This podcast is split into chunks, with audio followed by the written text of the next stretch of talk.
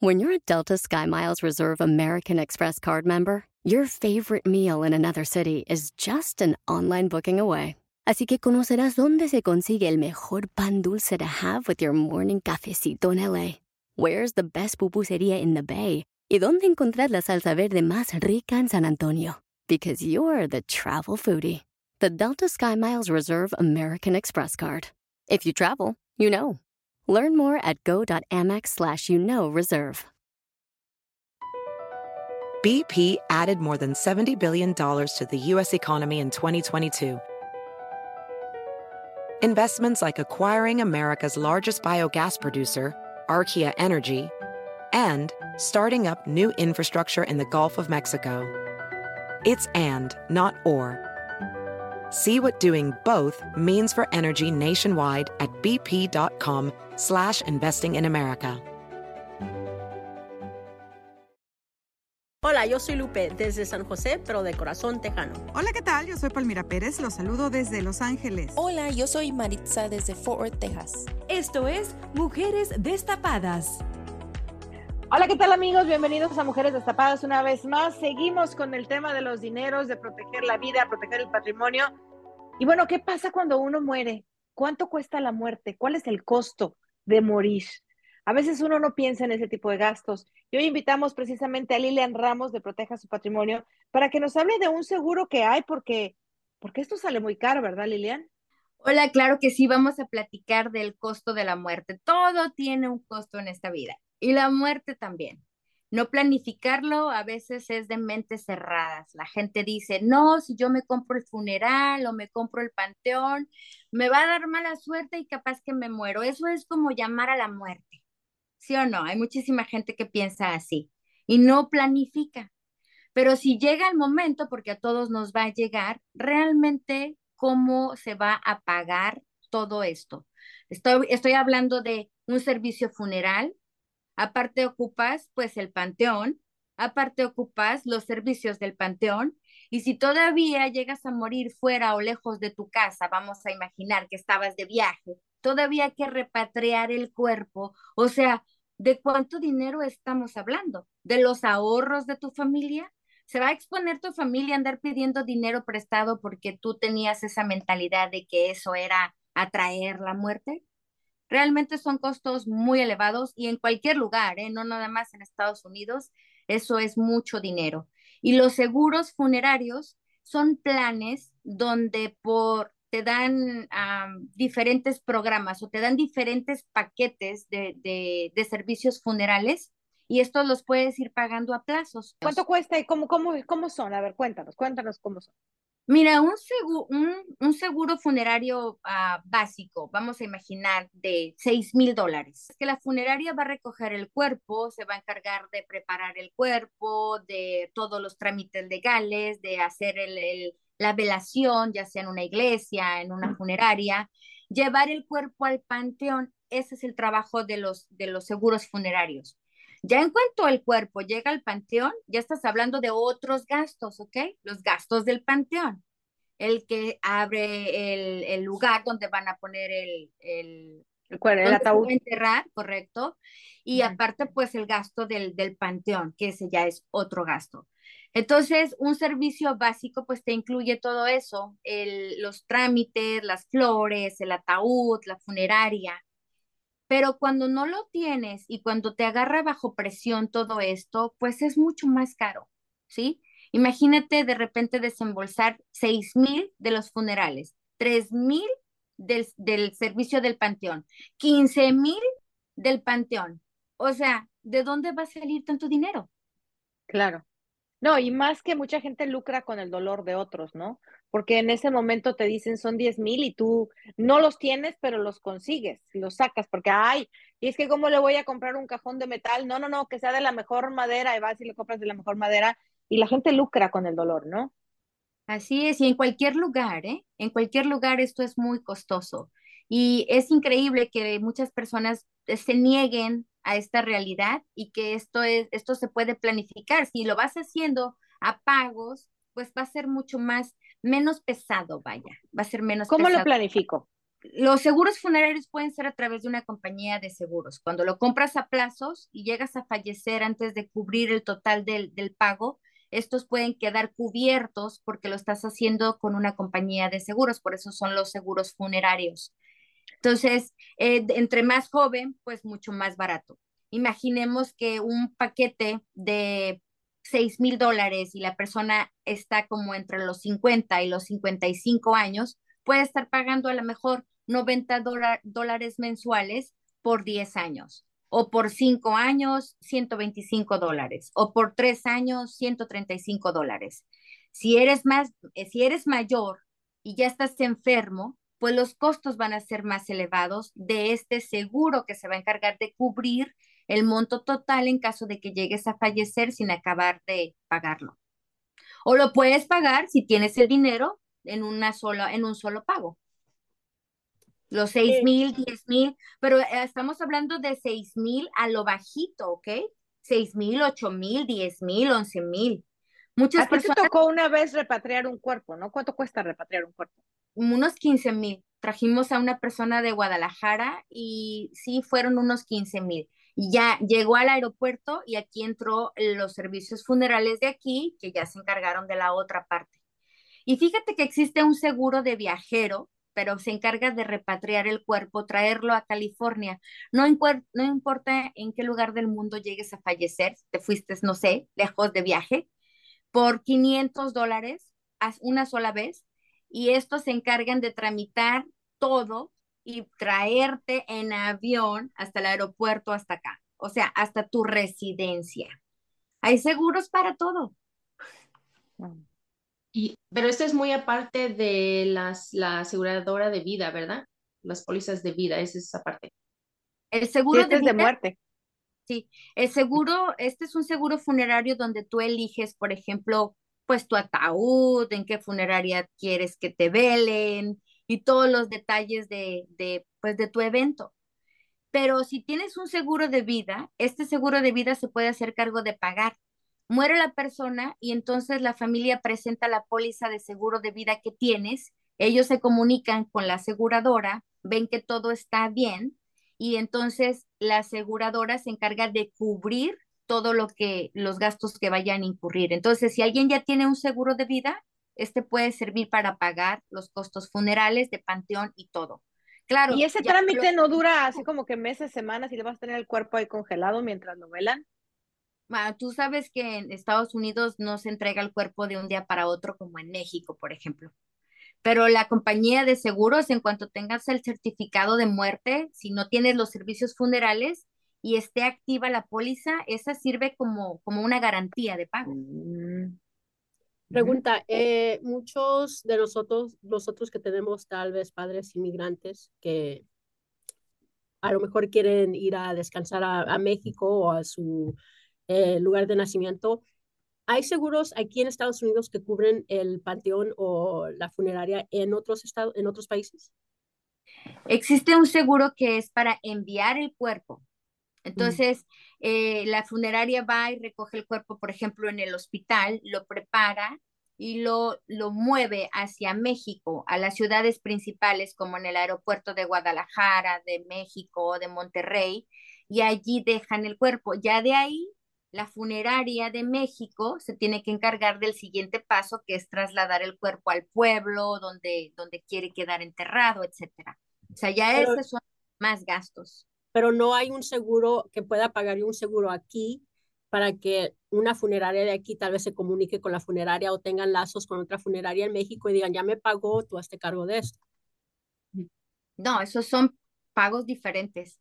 La funeraria de aquí, te digo, se encarga de llevar el cuerpo hasta el aeropuerto y ya de ahí los otros servicios funerales de la ciudad en donde, el Ecuador o en cualquier lugar.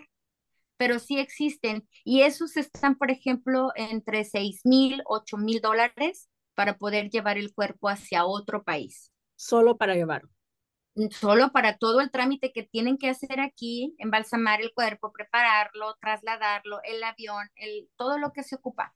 Y ya lo lleva a cualquier parte. Y como si no tengo seguro para esto, ¿ustedes saben como cuánto cuesta para repatriar un cuerpo a otro país? De aquí para México, por ejemplo, como te menciono, como unos 8 mil dólares.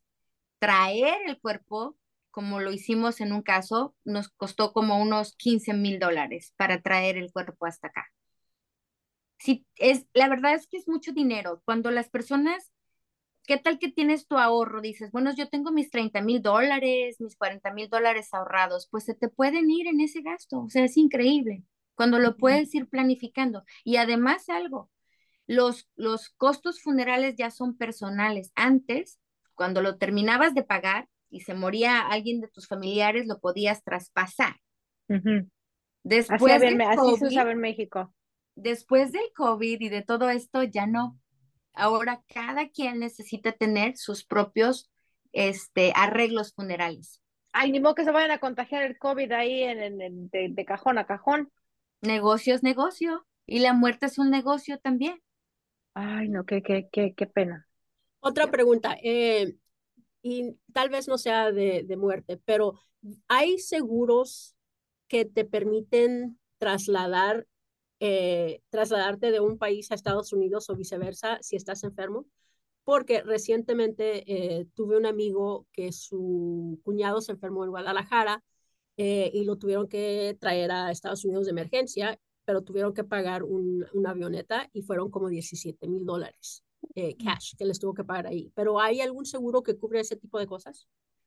Incluso eh, tu seguro de, vaya, si tienes algún seguro como Kaiser o tienes una compañía que te ofrece uh, los seguros privados, pueden tener que te cubren enfermedades de emergencias en, otros países, pero no si vas a Guadalajara a hacerte una cirugía estética no te lo va a cubrir, pero si caíste en una emergencia en otro país, sí te lo pueden cubrir tus seguros médicos de Estados Unidos. sí, nosotros tuvimos un, un, caso personal con Kaiser, mi sobrino se enfermó en Puerto Vallarta, lo llevamos al hospital en Puerto Vallarta y ahí nos preguntaron, ¿tiene seguro en Estados Unidos? Y dijimos, sí, es Kaiser.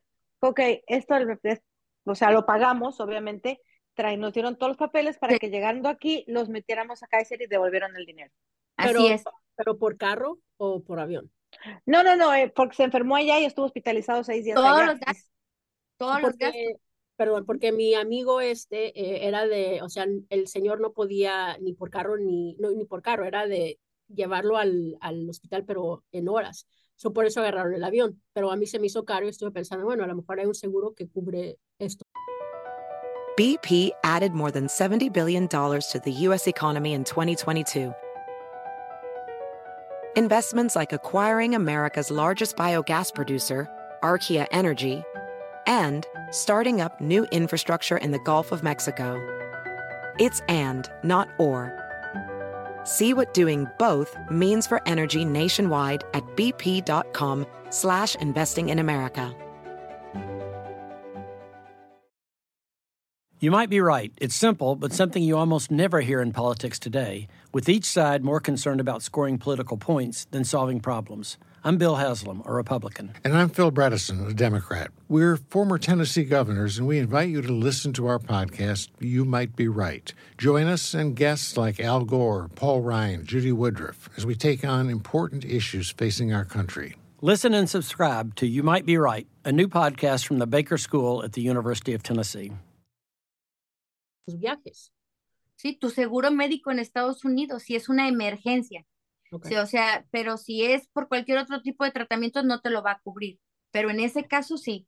pero, por ejemplo, la gente paga y después trae todos estos comprobantes y entonces ya le reembolsan. O sea, sí, sí te lo van a, sí te lo va a cubrir tu seguro de Estados Unidos. Y en ese caso, Lilian, ¿con quién acude uno? Cuando tiene uno ese tipo de emergencias, ¿no? Que por ejemplo el amigo de, de, de, de Maritza que se enfermó en, no sé, en Monterrey, Guadalajara, México, donde sea, lo tuvieron que volar de emergencia a Estados Unidos y él tiene seguro médico acá. ¿Con quién alegas? ¿Alegas tú directamente con tu seguro o contratas un abogado o hay un agente o con quién? Pues no es necesario contratar abogados porque eso es parte de las políticas de los seguros. O sea, eh, aquí no, no estamos como en otros lugares donde no hay confianza. Dice, hay gente que puede decir, ay, yo no compro seguro de vida porque es pura tranza. No es cierto, no van a pagar nada. No, aquí estamos hablando de, del mundo de los seguros, aquí hay seguros para todo. Entonces, a menos de que no sea algo que esté dentro de las políticas de esa compañía de seguros de que tienes, que quieras agregar cargos que no están incluidos, valdría la pena que la gente revisara estos contratos, preguntara, investigara, oye, ¿qué me cubre en caso de que me pasara esto? Posiblemente a lo mejor el avión puede ser un impedimento, ¿no? Pudiste haberlo trasladado en otra cosa, ¿por qué gastaste tanto dinero en el avión? Y a lo mejor ahí te puedes poner en un pleito legal. Pero bueno, valdría la pena revisar entonces nuestras pólizas, qué estamos cubiertos y hasta dónde llega esta cobertura. Uh, es muy interesante. Y otra pregunta que ahora me hiciste pensar es que en diciembre mi mamá estuvo hospitalizada en México y duró casi una semana y media y nos las tuvimos que traer a Texas, pero en carro porque no podía, sugirieron que no volara. Ahora, el dinero que se pagó en México, eh, ella tiene Medicaid. ¿Ellos lo reembolsan o no? Traes todos los, si traes todos los comprobantes de lo que eso, sí lo puedes pedir. Ah, Aunque sea Medicaid. Sí. Ah. Lo que pasa es que esa es tu cobertura médica. Hay quienes pueden tenerlo privado y hay quienes lo pueden tener a través del gobierno, pero te da cobertura en muchas partes, no nada más aquí, pero como, como cosas así, de vida o, muerte. Que alguien que tiene medic, ¿cuál es el, que es del gobierno para las personas que no cumplen con los créditos? Medical, ¿no? Medi, medical. el de los créditos de gobierno. El de los créditos es Medicare. El de los créditos es Medicare. El de los créditos. El otro, es, Medicaid o Medical, igual. ok. Medicaid. Si yo tengo Medicaid y me enfermo en México, ¿ellos también me van a pagar? Pues hay que revisar esas políticas de Medical, pero supongo que sí. De hecho, Medical tiene coberturas mucho más amplias que Medicare. Te digo, Medicare no nos va a atender enfermedades de largo plazo, te cubre, si caes a un hospital, aquí, solo te cubre 100 días. Si te llegas a pasar más de 100 días, entonces ya no te va a cubrir. ¿Quién te va a cubrir todo eso? Medical. Y te pueden dar medical de emergencia. Si ocurrió un caso así, vino una persona de Guadalajara y aquí le dio un derrame cerebral y no sabes, todo el rollo le pasó un montón de problemas. ¿Quién le cubrió? Le cubrió medical de emergencia. Andaba la familia preocupada, ¿quién va a firmar por ella? O sea, ¿quién se va a hacer cargo de lo que va a costar? ¿Sabes qué? Nadie se hizo cargo de, de esos, de ese gasto. Fue una cobertura que le dieron al mismo turista. Me sorprendió a mí eso, bueno, porque todo eso lo pagamos nosotros con nuestros impuestos. Claro, con los impuestos. Sí. Claro, pero, qué interesante porque, porque poca gente sabe eso, ¿no? Sí. Sí, entonces aquí es hasta dónde llega mi cobertura, preguntar, preguntar en, en, en, de tus pólizas sobre esta información me parece muy importante porque muchos de nosotros viajamos Vamos al Ecuador, a Guatemala, a El Salvador, a México. ¿Qué pasa si algo me sucede allá? ¿Hasta dónde me cubre? ¿Cómo acudo? ¿Cómo me informo? Buen un punto interesante a investigar. Interesting. Yo eso no lo sabía. Bueno, ya ven, aquí en Mujeres Destapadas siempre aprendemos algo, destapamos todas las dudas. Sí, es cierto, pero y también sabes que eh, ya que van a revisar sus contratos, toda la gente que nos está escuchando, pues también revisen una partecita donde usted le está cediendo al hospital, por ejemplo, y voy a decirlo abiertamente, Kaiser, en el contratito de Kaiser, en una partecita ahí abajo dice, yo cedo todos mis bienes, todo lo que tengo para cubrir los gastos que se incurran por parte de este, este seguro o de Kaiser o de hospitalización. Es increíble lo que estás firmando. O sea, estás diciendo. No se da cuenta porque no firma, firma y firma. todo. Y dice, para que se cubra cualquier deuda que tenga yo con el, con, con, con el, con el hospital. Ya que vamos a revisar contratos, pues vean esa parte. Pero, pero Lili, ¿qué se hace en ese caso? Yo llego con un dolor, me están internando, me dicen, fírmele aquí. Yo creo que a veces ni las mismas secretarias o recepcionistas que están ahí saben lo que están todos esos papeles. Y si tú llegas y le dices, por ejemplo, yo, que me dicen sus fotografías van a ser usadas para no sé qué, yo siempre les pongo tache en esa hoja, le digo, mis fotos no las usan para nada. A mí no me usan de ejemplo para nada, ¿no? Entonces, Y a veces ellos voltean y dicen, ah, ah, ok, está bien, está bien, está bien. Entonces dices tú, ok, y cuando ves esa cláusula hay que darse cuenta, pues también le puedes decir, oiga, yo no estoy de acuerdo y no le voy a ceder todos mis bienes si no alcanzo a pagar, ¿no? Pues no te van a dar nada. O ¿Te, sacan del hospital? O, no, pues es, es, que es que tienes que firmar documentos. El hospital te hace firmar muchas cosas. Incluso ¿para qué, para qué nos enteramos? ¿Para qué dices tú que busquemos y nos enteremos? Si todos modos nos tenemos que firmar.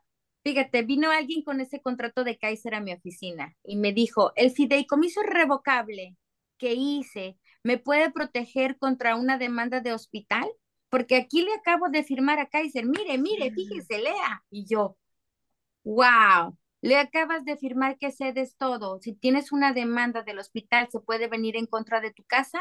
La respuesta de un en un fideicomiso revocable es que sí, sí, porque no te protege contra demandas.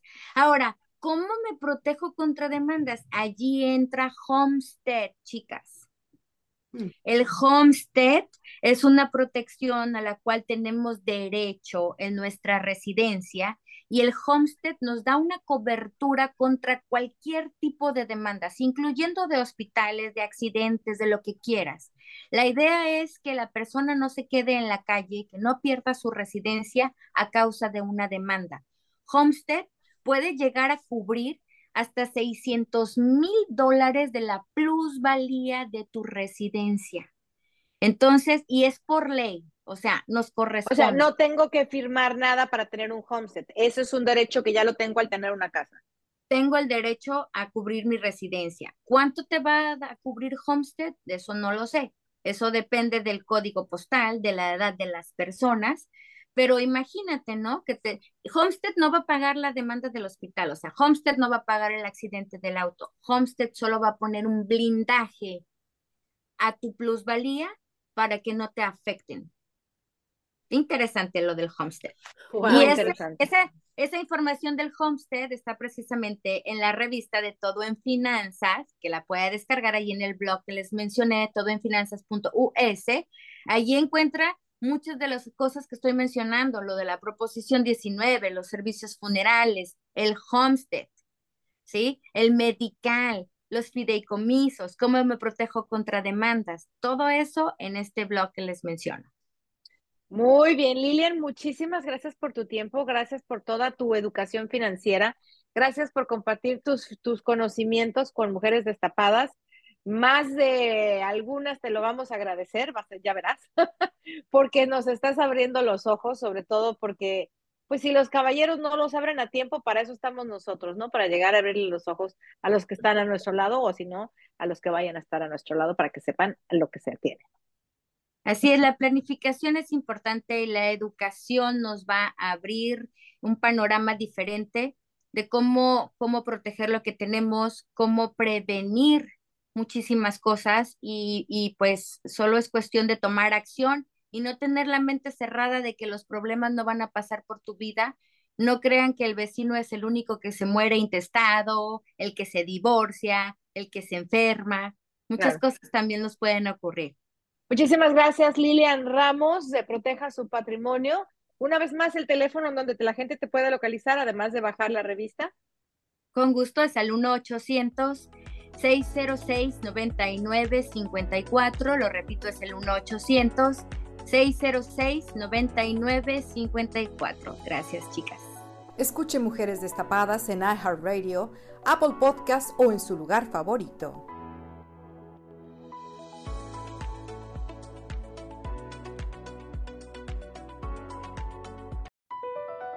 BP added more than $70 billion to the U.S. economy in 2022 Investments like acquiring America's largest biogas producer, Archaea Energy, and starting up new infrastructure in the Gulf of Mexico. It's and, not or. See what doing both means for energy nationwide at bp.com slash investing in America. Is America's primary system working? Is the Electoral College still the best process for electing a president? Could a third party candidate ever be successful? In a new season of You Might Be Right, former Tennessee governors Bill Haslam and Phil Bredesen gather the country's top experts to explore these issues and more as we approach the 2024 presidential election. Listen to You Might Be Right, a new podcast from the Baker School at the University of Tennessee, available now wherever you get your podcasts.